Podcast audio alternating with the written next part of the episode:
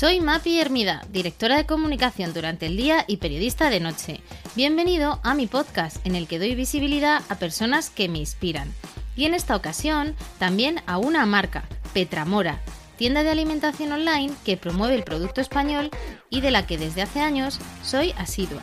En su dehesa de la Guadaña, en Zamora, se pueden encontrar las mejores carnes y lácteos entre encinas, ovejas o vacas criadas en libertad.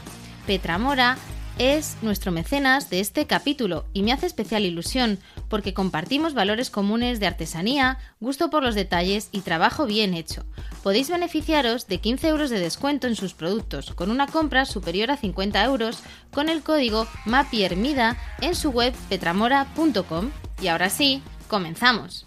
Hoy hablamos de emprendimiento, de eso de caer y volver a levantarse de no conciliar el sueño pensando en las nóminas que tienes que pagar o de vivir en la incertidumbre de forma casi permanente. Y para ello tengo conmigo a Alejandro Vesga, periodista y director de la revista Emprendedores, líder como revista económica en España. Alejandro es director de Los de Verdad, porque en febrero del año 2020 decidió comprar la revista en la que trabajaba y lanzarse a esto de emprender. Alejandro, buenos días y bienvenido a mi podcast. Esta es tu casa. Hola, encantadísimo de estar contigo. Y con todos los que nos escuchan, claro. Como sabes, Alejandro, recomendación gastronómica para romper el hielo. ¿Qué restaurantes te gustan? ¿Dónde te dejas caer? Pues mira, vivo cerca del Retiro eso es un auténtico vergel de restaurantes para picar cosas y para comer más sentado. Y a mí me encanta la Castela, el doctor Castelo. Ah, qué me parece absolutamente maravilloso. Además, sí, es ese típico sitio que disfrutas si vas con un grupo de gente para compartir los platos y luego, por otro lado, si traes a alguien que es de fuera de Madrid, das en el clavo con certeza. Sí, sí. Oye, no tienes nada de mal gusto. Además, es que hay unas tabernas estupendas en esa zona de, la calle Ibiza. Alejandro, nos conocemos hace años. Em, siempre hemos estado del otro lado. Tú eras el periodista, yo era la de comunicación. Ahora nos hemos cambiado los papeles, me hace mucha gracia. Y tu perfil me ha parecido súper interesante para, para traer al podcast porque, por un lado, tienes todo el background y el conocimiento de haber trabajado durante más de 20 años en este mundo de, los emprendedores y por otro lado, eres emprendedor, es decir, que, eso de en casa el herrero cuchillo de palo, contigo no, no, se cumple porque tienes las dos cosas. Pues sí, así es. Yo, yo era el capitán araña del emprendimiento porque trabajaba por cuenta ajena y animaba a los demás a emprender y luego yo no lo era y, al final, pues nada, sí, me lié la manta a la cabeza, como se suele decir, y vi la oportunidad de poder adquirir la, cabecera y componer una nueva empresa que es editora de la revista Emprendedores. Ya llevamos desde, como has dicho tú, desde, el mes de, de, marzo del año 20, es decir, justo en el momento en el que todos nos encerramos por la pandemia. Pero bueno, al final el bagaje hasta este momento pues es muy satisfactorio porque eh, la verdad es que me preguntaban eh, hace un tiempo, al principio cuando estábamos trabajando, cuál era el objetivo estratégico que tenía como, como propietario de la, de la revista y contestaba medio en broma, pero también medio en serio, que era la subsistencia. Y, ese, esa subsistencia de tres años de actividad, que se suele decir que es, eh, digamos, ese paseo por el desierto tan importante que tienen los emprendedores, con un índice de caída de, las, de los proyectos empresariales muy, muy elevado, pues por suerte a nosotros no nos ha ocurrido.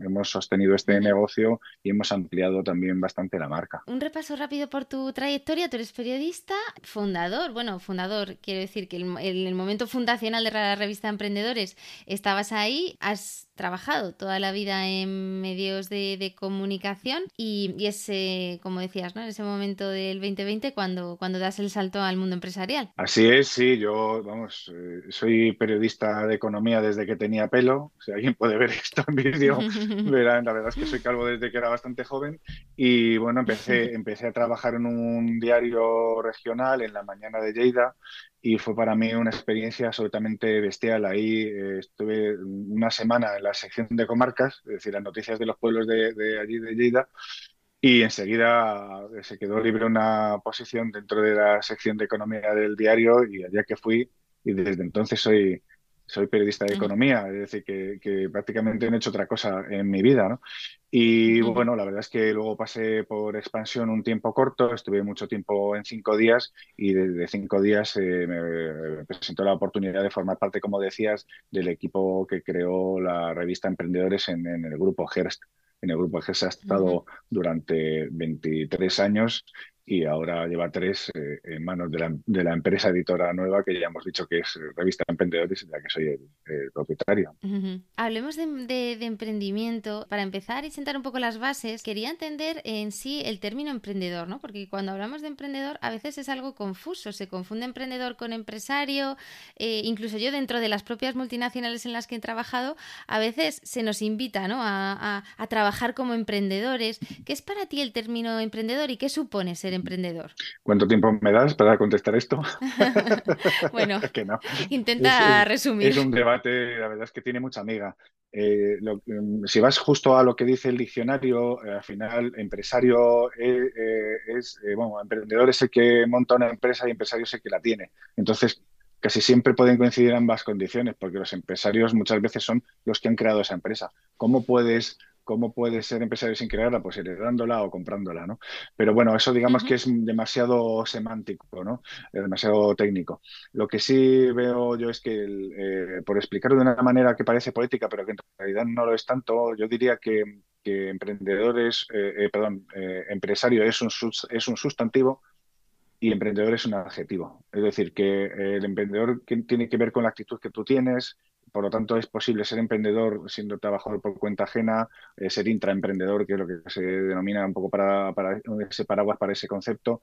Y bueno, básicamente emprendedor entiendo y nosotros defendemos ese planteamiento es las personas capaces de generar un negocio y, dirigirlo con un espíritu emprendedor que, que, significa ni más ni menos que la mejora continua y el desarrollo del proyecto.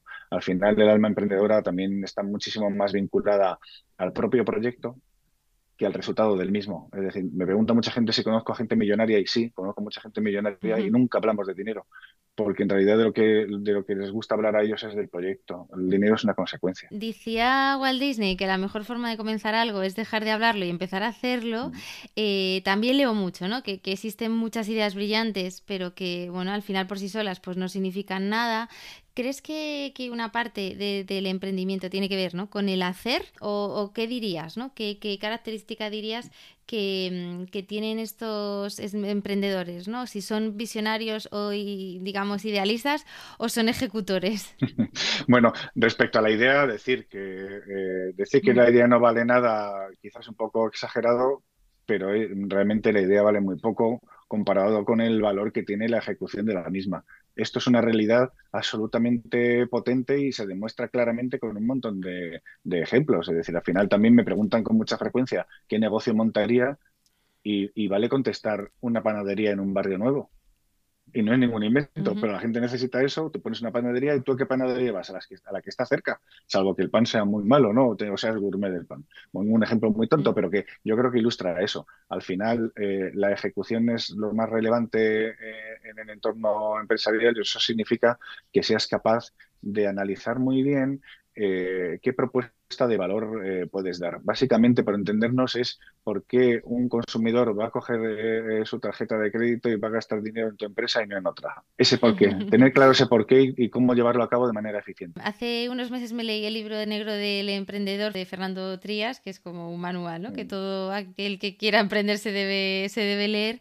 Y, él habla de, que comentaba en mi entradilla, ¿no? de la incertidumbre, de que ser emprendedor es una forma diferente de enfrentarse al mundo. Tú hablabas de la travesía del desierto Em, es algo también característico en los emprendedores el saber convivir y entender esta, este, este cierto nivel de inseguridad. Pues yo creo que es una pregunta muy buena, Mapi, la verdad, porque si lo, si lo piensas, eh, muchas veces de los emprendedores se dice que somos amantes del riesgo. yo creo que eso no es correcto, que en realidad mm. lo que hacemos es medir el riesgo y estar continuamente analizándolo y asumir ese riesgo. Es decir, calcular cuál, en, eh, planteamiento básico, es decir, qué es lo peor que puede ocurrir y cómo podemos abordar eh, eh, la continuidad si esto pasa. Es decir, y, luego tratar de hacer lo posible para que no ocurra o que no se cumpla esa amenaza. Es decir, analizando amenazas, creo que los emprendedores son extremadamente buenos y gestionándolas también. Esa es la, esa es la habilidad. Es decir, si tú tienes mucha aversión al riesgo, ser emprendedor no es una salida. Esto es una cosa más que evidente. Pero eh, eh, la figura que yo creo que tiene algunas personas algo distorsionada del emprendedor temerario tampoco es correcta. Los emprendedores no, son temerarios. Por aquí han pasado eh, en este podcast diferentes emprendedores. Estuvo Marco Loma de Eura, estuvo Marcos Alves del Tenedor, eh, estás tú. Y sí que hay como unos puntos comunes, unos valores y unas creencias como muy sólidas. Eh, no sé si tuvieses que decir una o dos características ¿no? que tú ves en todos esos emprendedores que has conocido a lo largo de los años. ¿Cuáles dirías que son? Bueno, pues una definición rápida para mí es que el emprendedor es un soñador con los pies en el suelo, cosa un poquito extraña de, imaginarse, pero que creo que sí describe bien cómo es un, emprendedor. Es decir, alguien que tiene una aspiración grande, pero que al mismo tiempo lo tangibiliza y lo lleva a datos ciertos, a la facturación, a los costes, a lo que es la pura mecánica de la, de la empresa. Sí veo una cosa aparte desde el punto de vista personal y contestando a la pregunta tuya también, es muy extraño eh, eh, encontrar un emprendedor que no sea colaborativo, que no sea abierto, que no sea generoso. Es decir, eh, los emprendedores son de por sí personas, o somos, oye, me incluyo porque también soy emprendedor, son personas abiertas a colaborar con los demás. Esto es un mensaje muy importante a transmitir, porque muchas personas que se quieren acercar al universo de, la creación de empresas piensan o suelen pensar que es muy difícil y que acceder a, que alguien te pueda aconsejar eh, o que te pueda dar alguna información es difícil y hay barreras. Y son bajísimas. Es decir, hablar, incluso, incluso conseguir consejos de un emprendedor que se dedica a lo mismo que tú quieres hacer, es mucho más fácil de lo que la gente piensa. Y no lo digo como, como, oye, pues como propietario de un medio de comunicación, a nosotros claro que nos atienden porque les gusta salir en la, en la publicación, en la revista y en la web. Pero para las personas que acuden, por ejemplo, a los eventos que nosotros organizamos, cuando sale el gran emprendedor del mundo de la restauración, esto lo hemos vivido juntos en una sesión que hicimos hace años eh, relacionada con la, con la competitividad de los restaurantes. Es verdad, hostelería. Mm. había, había emprendedores de nivel muy alto del sector de la restauración, bajaron de la sesión, competencia entre ellos, salieron, todos los que estaban ahí asistiendo querían montar un negocio de restauración, si es que no lo habían hecho ya, y al final en, la, en el networking saltaron chispas porque la gente preguntaba cosas y, efectivamente todos eh, colaboraban en contar, bueno, pues en dar su experiencia. Dicen que, que, no hay que empezar los negocios para ganar dinero, ¿no? Que, de hecho, cuando escucho charlas de emprendedores, normalmente pues no hay un plan de negocio detrás, eh, que en muchas ocasiones primero va la pasión. No sé si tú estás de acuerdo, Alejandro, esto también es un poquito idealista. No estoy de acuerdo. No estoy de acuerdo en, que no hay que pensar en el dinero. Eh, lo que eh, creo que es un problema es si tu foco y tu, objetivo es el dinero. La manera de equilibrar esto es pensar en el proyecto, que muchos lo hacen, y luego sobre todo pensar en el modelo de negocio. Es decir, tú te encuentras eh, todavía algunos emprendedores que, oye, por lo que corresponda, te presentan una idea y les preguntas de dónde van a sacar dinero con esa idea, que cubren la necesidad y se quedan en blanco. Ahí eso, es un fracaso garantizado. Decir, oye, no, pues ya veré, no, ya veré, no.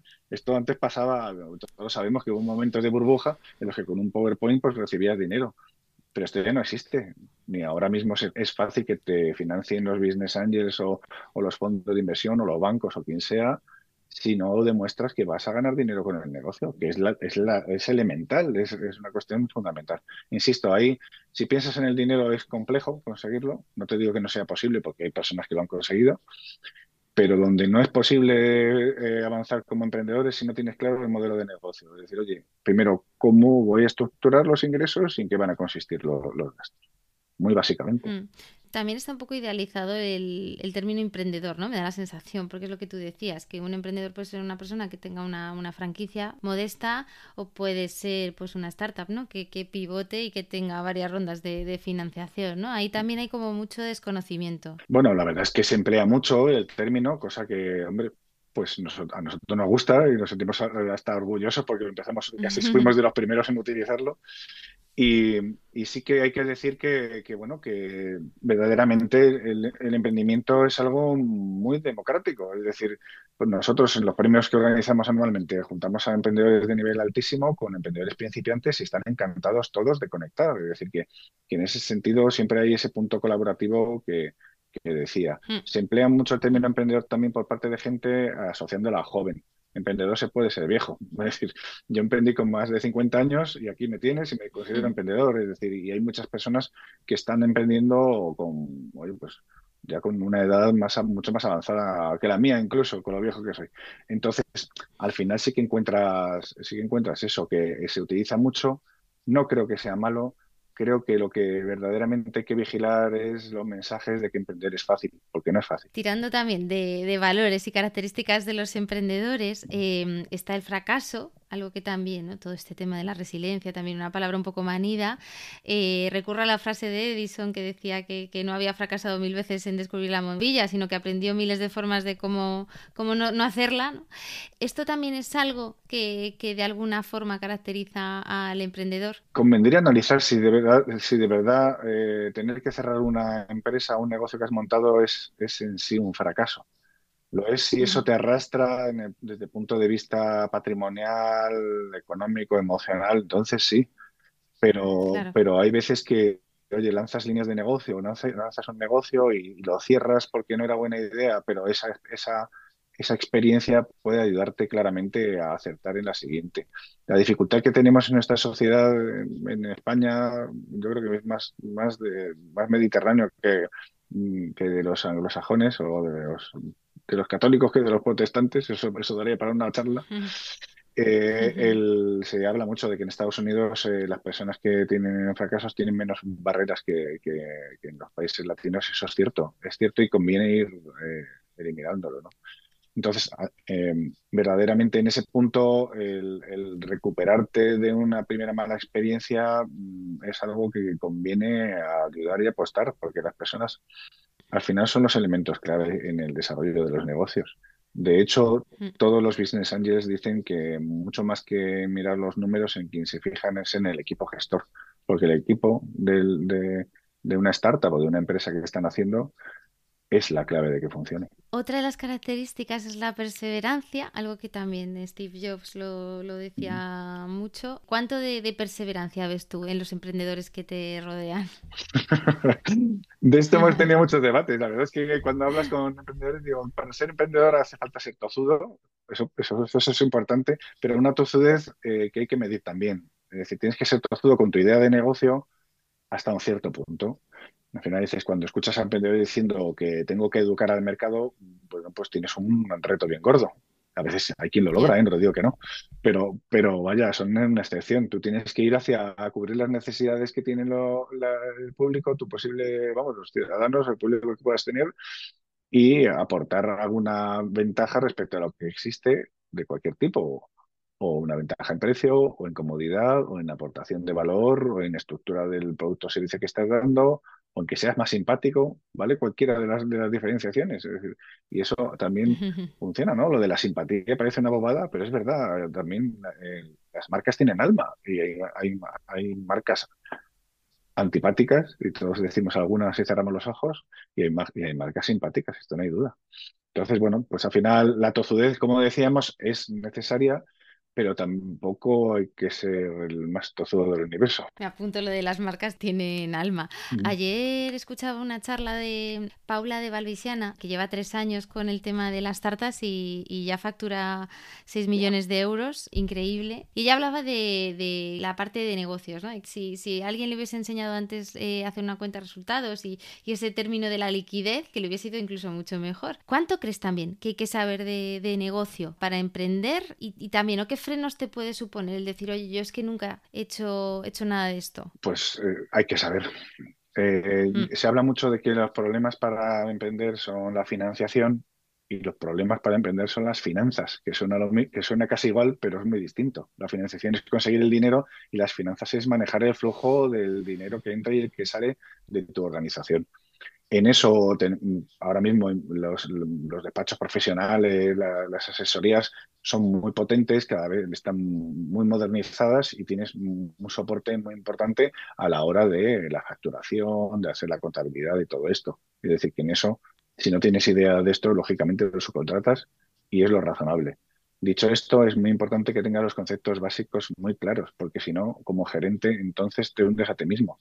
Es decir, lo de la liquidez eh, caramba, el otro día sacamos en portada de la revista al, fundador de Cultra, de las motos de, alquiler, que es la empresa de alquiler de motos más grande de Europa, y decía que eh, los fracasos empresariales son por dos cosas, básicamente, 90%, por peleas entre los socios y por la caja, porque no hay dinero en la caja, por problemas de caja. Entonces ahí es muy importante que, se sepa primer concepto básico para alguna persona que, que a lo mejor no esté familiarizada con esto. Eh, normalmente las pequeñas empresas de nueva creación lo que hacen es pagar al contado a sus proveedores, es decir, a todos los que tú necesitas para desarrollar tu producto o tu servicio, les pagas o clock. Sin embargo, tus clientes te pagan, si tienes suerte, a 60 días y si tienes mala suerte, a 90 o más, y hay algunos que hasta no te pagan. De tal modo que entre que tú sueltas el dinero y recibes el, resultado del, del producto pasa un tiempo grande necesitas un fondo de maniobra, es decir, una cantidad suficiente para soportar ese tiempo inicial y luego lo que se llama eso, la, liquidez que tú mencionabas, acaba siendo eh, eh, ese flujo de dinero que tienes que tener para responder a tus pagos eh, mientras no llegan tus cobros. Y esto pasa, esto pasa. Hay veces que porque se retrasa un proveedor hay muchos problemas. Recordamos todos la crisis de 2008, que se habló de la crisis financiera, y ahí qué ocurrió, que quebraron muchas empresas viables. ¿Por qué? Porque lo que pasó es que los bancos cerraron el grifo y, se quedaron agarrados a la brocha, porque tenían, tenían que pagar a sus proveedores, o lo habían hecho ya, y, no tenían una cantidad de, dinero para continuar trabajando mientras cobraban a sus clientes. Eso es lo que pasó. Em, vamos a hablar de emprendedores que, admiras porque me interesa un montón, ¿no? Eh, si alguien conoce a personas, ese eres tú en este mundo del emprendimiento. ¿Quiénes dirías que han sido referentes del emprendimiento de nuestro, de nuestro país? Pues referentes muchos, la verdad. Al principio era difícil encontrar. ¿A quiénes les, habéis dado premio? Vamos, porque pues más a muchos, o menos... a muchos ya, porque celebramos, celebramos los premios de la revista aproximadamente y son eh, la decimonovena edición, no te cuento nada, 19, 19 años seguidos haciendo esto, o sea, una cosa exagerada. La verdad es que eh, respondiendo a esto, mm, me entusiasman mucho los últimos con los que hablo. Quiero decir que al final es un poco, ¿sabes? Es, una riqueza maravillosa porque vas sumando a los que, a los que tenías, últimos que hemos hablado. Los últimos que me han fascinado, que fueron ayer, ayer mismo. Los fundadores de Nude Project, de las, de las sudaderas. Estos son dos chavales de 23 años que, facturan 11 millones de euros con, su empresa que montaron hace cuatro. Es decir, que montaron una empresa con 19 tienen 23, tienen un podcast de emprendimiento y también de temas de, bueno, pues de personajes públicos y tal. Sí, sí. Eh, son así el como. Mm. Pues, eh, pues, si escuchas el podcast no te cuento más. Bueno, pues hablando con ellos, ves que los tíos tienen son listísimos, tienen un enorme talento, han dado en el clavo con lo que han, lo que, lo que han montado y, me hablando con ellos así informalmente ayer, me dice, oye, tal, y surgió, le digo, mucha gente me pregunta cuando veo a un emprendedor si sé si va a funcionar su empresa. Y yo contesto siempre que no, que no lo sé pero generalmente sí sé si al tío le va a ir bien o no. Porque, y dice, ah, sí, y a nosotros como nos ve, digo, yo creo que dice, vosotros tenéis muy buena pinta. ¿Y sabes por qué? Porque los tíos es, es, asombroso lo, lo, que escuchan, lo que preguntan y lo que escuchan. Son esponjas. Sí. Entonces están, me preguntan un montón de cosas a mí. Y luego enseguida se, se, pusieron a preguntarme a quién conocían y con quién podían conectar gracias a mí. ¿Sabes? Y los tíos, con, bueno, y, se les veía continuamente muy, pues esto que estábamos diciendo antes, eh, muy soñadores y muy con los pies en la tierra, analizando los resultados financieros de cada línea de negocio que están ahora montando. Acababan de abrir una, una cafetería en la sede de, su empresa y entonces estaban hablando de cuánto, si les estaba compensando a los de la contrata o no y calculando cuántos tíos estaban comprando café en el momento en el que estábamos tomándolo nosotros. Bueno, que lo viven. Claro, Me enrollo como una persiana. No, no, yo quiero más, quiero más ejemplos. Eh, ah, más, pues mira, el de eh, jamón. este, Enrique Tomás. Este dice, yo soy un tendero, pero soy el que más, el que más sabe en el mundo de jamón, del jamón ibérico. Y el tío se pone con, contigo y es que te quedas hipnotizado. Estábamos, eh, le entrevistamos y dice, mm, tengo eh, en AENA, tengo, ¿sabes? Lo veas en los aeropuertos. Ahora hay muchas tiendas de jamón. un montón de tiendas, sí. Bien, pues son, bueno, él tiene muchas tiendas de estas, factura una verdadera barra basada. Yo no quiero decirlo porque no lo recuerdo con exactitud, pero una burrada en el aeropuerto de Barajas. Vamos, siete cifras con certeza cada mes.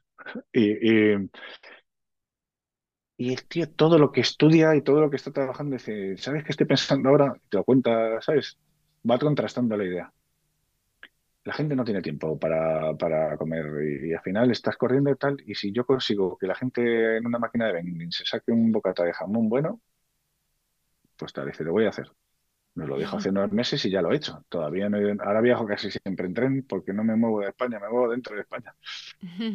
Pero ya te digo que la próxima vez que vaya al aeropuerto me voy a sacar un jamón, un bocata de jamón de los suyos, porque nos estuvo contando que ya tenían calculado cómo hacerlo para que no estuviese seco el pan, para, ¿sabes? Es decir, cosas que dices, bueno, y al final, eh, o yo qué sé, un detalle de él también, que tuvimos una sesión con muchos emprendedores hace dos años, cuando estaba en boga lo, de, lo del metaverso, ahora lo está menos, y dijo que estaba ya mirando cosas del metaverso. Y dices, si el tío del jamón ibérico está mirando el, el metaverso, no hay nada más analógico que el jamón, ¿no? Y dices, pero, ¿sabes? Se dice que tiene un- una, unas, unas ganas de aprender también, eso es un elemento muy importante, ganas de aprender y de escuchar, eh, eso es una cosa que veo enseguida en, en los emprendedores, enseguida. Qué bueno, El de qué las, el bueno. de las motos, el de las motos que también fue, bueno, encima nos pasamos bomba porque me monté, me monté, me hice una foto con él de paquete en una moto de las suyas, ¿tú ¿Quién es imagínate el de las motos? Timo Butefis se llama, Ah, es, es el, el de Cultra, que son las motos, unas motos que hay, en, lo habrás visto en Barcelona, en Madrid, que son motos de alquiler por minutos. sí. Entonces tú las coges y te desplazas por el centro de la ciudad. Bien, pues esta idea fue suya, no había, no había una, esta categoría, la lanzó en Barcelona y fue respondiendo a las necesidades del público. Dice, aquí puedo competir con los taxis en la gente que le gusta esta cuestión y funciona, vamos, tanto como que es la más grande de, de Europa en alquiler de motos. Y contaba eso, pues, que es lo que decía hace un momento, lo del 90% de las de los fracasos son por, por peleas entre los socios o por, o por la caja, ¿no? o cosas pues como eh, bueno pues cómo habían estructurado el negocio, las dificultades que tenían en cada una de las ciudades y, y, bueno se le veía que tiene una manera de pensar muy analítica, pero también con, también con muchas ganas de, de, oye, pues de saber lo que están diciendo los demás. Eso es crítico, escuchar. También hay emprendedores de, de referencia, no sé, en el, en el, en el pasado, eh, eh, cuando se pusieron de moda, no sé qué, qué ha pasado con ellos, ¿no? Porque es verdad que hubo como una época, te hablo, no sé, de, de pues de idealista, de, o sea, de, de, empresas que eran como que siempre pitaban las mismas y ahora parece que, que es más como otra etapa, ¿no? De, de gente como, pues también, ¿no? Mucho más joven, eh, mucho startupero. No sé si estamos viviendo también otro momento del emprendimiento. Sí, claro. Ahora mismo se han roto lo que se llaman los unicornios, que son empresas que tienen una valoración de más de mil millones de dólares y que, y que la primera que salió en España fue Cabify y que luego ha habido, ha habido más. Entonces ahora mismo hay un crecimiento digamos que en esa salsa te encuentras gente muy potente. Los de Globo han renovado mucho con las dificultades que tienen también de imagen por el tema de los riders y cómo las, están, cómo las están lidiando. Y luego hay, hay otras, eh, bueno, pues lo que mencionabas de Idealista, que fueron pioneros, pero bueno, hay muchísimas más. Te encuentras a los de eh, Clickcars, por ejemplo, que montaron una plataforma Nuestro de amigo Carlos, que estuvo por aquí también. Claro, claro, tú, tú, lo, tú, lo, conoces además esto. Y, o, o Clicalia, que, que, lo que está haciendo es, eh, también está eh, Carlos participando, creo, ¿no? O eh, Pablo, el otro de los socios, mm, que lo que hace es comprar casas y, y, venderlas. Entonces el ciclo entre, entre que se compra la casa y, se vende lo han sabido acortar. Con lo cual, lo- y lo ven desde un modo diferente. O Spotahome, por ejemplo, que, que montó Alejandro Artacho ya hará seis o siete años y que es una plataforma de alquiler de, de viviendas eh, en, en tiempos medios, no en, a largo plazo ni en el día como en el BNB, ni un, un alquiler convencional. Ni- Vamos, está basado sobre todo en la idea de que los estudiantes no tenían buen servicio y más, eh, más en concreto los estudiantes internacionales que venían a España a estudiar no tenían ningún modo de alquilar una casa si no era desplazándose previamente. Era una cosa inviable para, para muchas personas. Entonces buscaron un modo a través de vídeos y tutoriales para, para, la, para alquiler online y consiguieron que la gente alquilase pisos a través de- de- del ordenador de la marinera para siete meses. ¿sabes? O para nueve. Y tras la pandemia, ¿tú has visto que, sí que se ha acelerado este mundo también del emprendimiento? Yo que quizá lo veo más desde el mundo de la hostelería, la restauración, em, que tengo pues varios conocidos, ¿no? Y Alex Cordobés, por ejemplo, que se puso también a hacer tartas y, ya tiene su local en Velázquez, o, personas, ¿no? Que, que, aprovecharon ese momento de oportunidad para lanzarse al comercio online. Em, no sé si tú lo has visto también, ¿no? Como, como algo que a priori pues era una amenaza, ¿no? Pues lo han transformado en oportunidad. Por supuesto que sí. Y al final también veo una cosa que, eh, digamos que las barreras de entrada, que es el término que define lo difícil que es eh, emprender en términos económicos, es decir, o tecnológicos, pues ha bajado mucho. Ahora montar un negocio mm, pues es más sencillo y más barato que nunca. Esta es una realidad. Y dice, hombre, voy a montar una línea aérea. Bueno, pues eso sigue siendo difícil, muy regulado, mucho dinero, bien, pero para montar negocios relacionados con comercio e-commerce o bueno, también algunos de restauración, pues verdaderamente eh, está mejorando las condiciones eh, para poder acceder. ¿no? Y luego, por otro lado, el emprendimiento evoluciona a una gran velocidad y de manera constante, de tal modo que es cierto que hay modas eh, que son puntuales y que enseguida se caen, pero también hay muchas tendencias y, y como consumidores ahora mismo somos cada vez más informados, cada vez más exigentes y eso genera nichos de, negocio importantes para emprendedores eh, modestos y se carga marcas completas.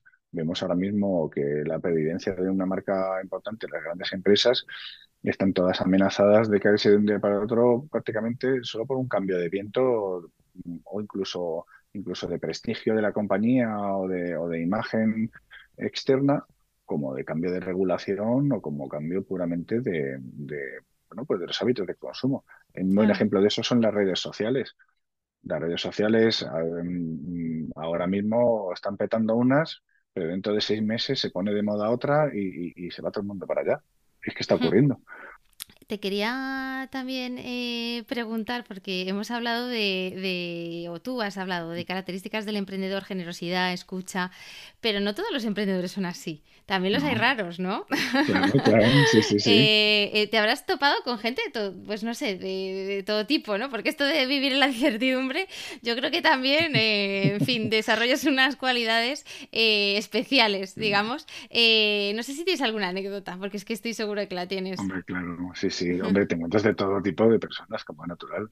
Y entonces, sí es cierto que, el, que la persona emprendedora suele ser una persona con un mayor, un mayor índice de inquietud, suele saber mucho de lo suyo y luego quiere escuchar a los demás pues para mejores prácticas, para aprender y tal. Pero bueno, me pasó una cosa muy divertida relacionada con la idea. Estuve en Canarias hace un montón de años en un evento relacionado con emprendimiento, entonces daba una charla y luego tenían una zona expositiva de emprendedores que estaban alrededor de, pues una aceleradora, una, una cuestión así.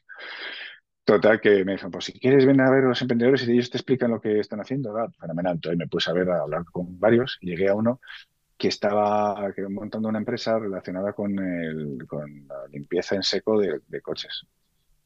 Entonces dice, no, aquí en Canarias es época, un vendedor extraordinario. Aquí en Canarias es época agua, entonces para ser ecológicos y no sé qué, esto hace mucho tiempo tenemos un material que limpias en seco, que incluso eh, reduce las rayas que pueda tener el coche, no sé qué, no sé cuánto. Estuvo contándome un montón. Y, chaval, la verdad es que, vamos, yo soy una persona alta, bueno, pues este era bastante bajo. Total, esto tiene, tiene relevancia a lo que voy a contar. Total, que coge y le digo, bueno, ¿y este producto lo desarrolláis vosotros? ¿Lo importáis? Y se me queda así mirándome y me dice, si se lo contase tendría que matarle. mirándome hacia arriba. Y digo, bueno, pues no me lo cuentes, porque no quiero, no quiero decir, protejo la idea hasta que no te, no te cuenta nada. Digo, bueno, pues, bueno, pues no me lo cuentes. Porque sí. Mm, bueno, fíjate, vuelvo a lo que hemos hablado antes. Al final la idea no es tan importante como lo que al final luego pudo hacer, una franquicia relacionada con esto y, tuvo su, su, desarrollo. O sea que, ah, aunque, me hubiese, aunque me hubiese contado eh, el secreto, pues tampoco habría pasado nada. en fin, em, libros para emprendedores, que te he mencionado antes, el libro del emprendedor. Eh, no sé si hay alguno que recomiendes para el que quiera plantearse esto de emprender. Jo, pues muchos, claro. Mira, este que dices, desde luego, es ya un clásico, porque hace no sé cuántos años que lo, que lo publicó. Sí, además está como un poco antiguo ¿eh? cuando lo lees, pero bueno, hay una parte que es todavía de actualidad. Sí, sí, hombre, también depende de lo que tú quieras buscar. Mm, yo ahora mismo recomendaría el de Elon Musk la verdad. Sí, porque al final habla mucho de, cómo abordaba. Yo estaba, lo estoy empezando a leer ahora y me está interesando una burrada, porque es la. dice, vale, a mí es que esta persona no me llama la atención porque es un cabrón, habla en plata. Bueno, pues mira, léetelo, léetelo porque también te orientará en cómo una persona que tiene una personalidad condicionada por lo que vivió en la infancia, de maltrato, de problemas y tal y cual, pues eh, enfoca esa energía hacia la creación de empresas, cómo luego no es capaz de gestionar esa parte mm, negativa de su personalidad. En realidad es del autor que escribió la biografía de Steve Jobs. Ya. Que es, era autorizada, esta también. Es una cosa alucinante, Mapi, porque dices, una biografía autorizada de un emprendedor de éxito, hablando con todas las fuentes relacionadas con esto, y que encima le pongan a bajar de un burro y el tío diga que sí, que lo publiquen, es una cosa absolutamente imposible de que ocurra. americano. a lo mejor aquí tengo el gran sesgo de ser periodista, entonces, como, vamos, te lo recomiendo a ti, porque vamos, como ejercicio periodístico es absolutamente sublime. Te diré que la de Steve Jobs me gustó mucho. Eh, sin embargo, la del fundador de Nike de Phil Knight, la de Nunca te pares, eh, que no sé si tú la has leído, Alejandro, pero yo por lo, por lo menos a mí no, no, me, no me emocionó, pero venga, te compro la de la de los Max y, y, ya, mm. y ya charlaremos si, si me gusta. Os digo otras dos, porque este además es un tochazo y es, y es una biografía, con lo cual digo, bueno, es útil para quien quiera ser emprendedor. Yo recomendaría Mindset de Carol Dweck. Habla de la mentalidad. Este vale, este está pensado para todas las personas, pero creo que es muy, muy útil para quien quiera emprender, porque habla de la mentalidad fija y de la mentalidad de crecimiento. Súper interesante. Y luego hay otro que se llama. Luego hay otro que se llama Entregando Felicidad, que es eh, Delivering Happiness en inglés, pero yo lo leí también en español, o sea que existe, y es, es de la historia de Zapos. De la, Esa es maravillosa. La... que no conoces, pues que para mí tiene un valor extraordinario porque habla de una cosa que es esencial en, el desarrollo de una empresa y de la que se habla poco y que no es posible medir, que es la cultura. Entonces, habla de la cultura de empresa y es súper clave porque esto, ya digo que se, escribe poco, pero se habla mucho. Los emprendedores normalmente te lo dicen, sobre todo en las empresas que han crecido rápidamente. Dice, nuestra cultura es esta, y están súper, eh, los fundadores están extremadamente eh, preocupados en, que esa cultura, es decir, en qué somos, quede claro para todas las personas que participan. Entonces, si estás, si estás, esos 50 tíos, es muy fácil eh, transmitir eso, que también hay que tener talento para hacerlo, por otro lado. Pero bueno, que es fácil porque los tienes cerca y es manejable ese grupo. Si pasas de 50 a 200 o a 500 en muy poco tiempo, cosa que ocurre en muchas de las empresas que están haciendo ahora, pueden llegar a quebrar solo porque los que llegan nuevos no se enteran de, cuál era la filosofía. Es verdad. Es verdad. Yo ese libro me quedo con un capítulo brillante que compara el póker con los negocios y un poco como las reglas del póker, ¿no? Se pueden extrapolar también al, al mundo de los negocios, ¿no? Es apasionante y la verdad que falleció hace dos o tres años eh, este, este chico, bueno. En fin, que Alejandro, un placer haber hablado contigo, que un gusto, siempre aprendo muchísimo. Millones de gracias también por lo que hacéis desde la revista, la cual sabes que también apoyamos desde, desde el otro lado y que yo, por lo menos, soy lectora fiel. Gracias. Pues oye, muchísimas gracias a ti, un placer siempre hablar contigo y la verdad, de, leer sobre emprendimiento y de, hablar sobre emprendimiento, no me canso y llevo ya más de 26 años haciéndolo. Así que verdaderamente un, un gustazo. Y hasta aquí la entrevista de hoy. Si te ha gustado, no dudes en dejarme un me gusta en tu plataforma de podcast habitual o ayudarme a mejorar enviándome cualquier comentario a través de mi Instagram, arroba la-gastrónoma o mi blog lagastronoma.com. Gracias y hasta el próximo podcast.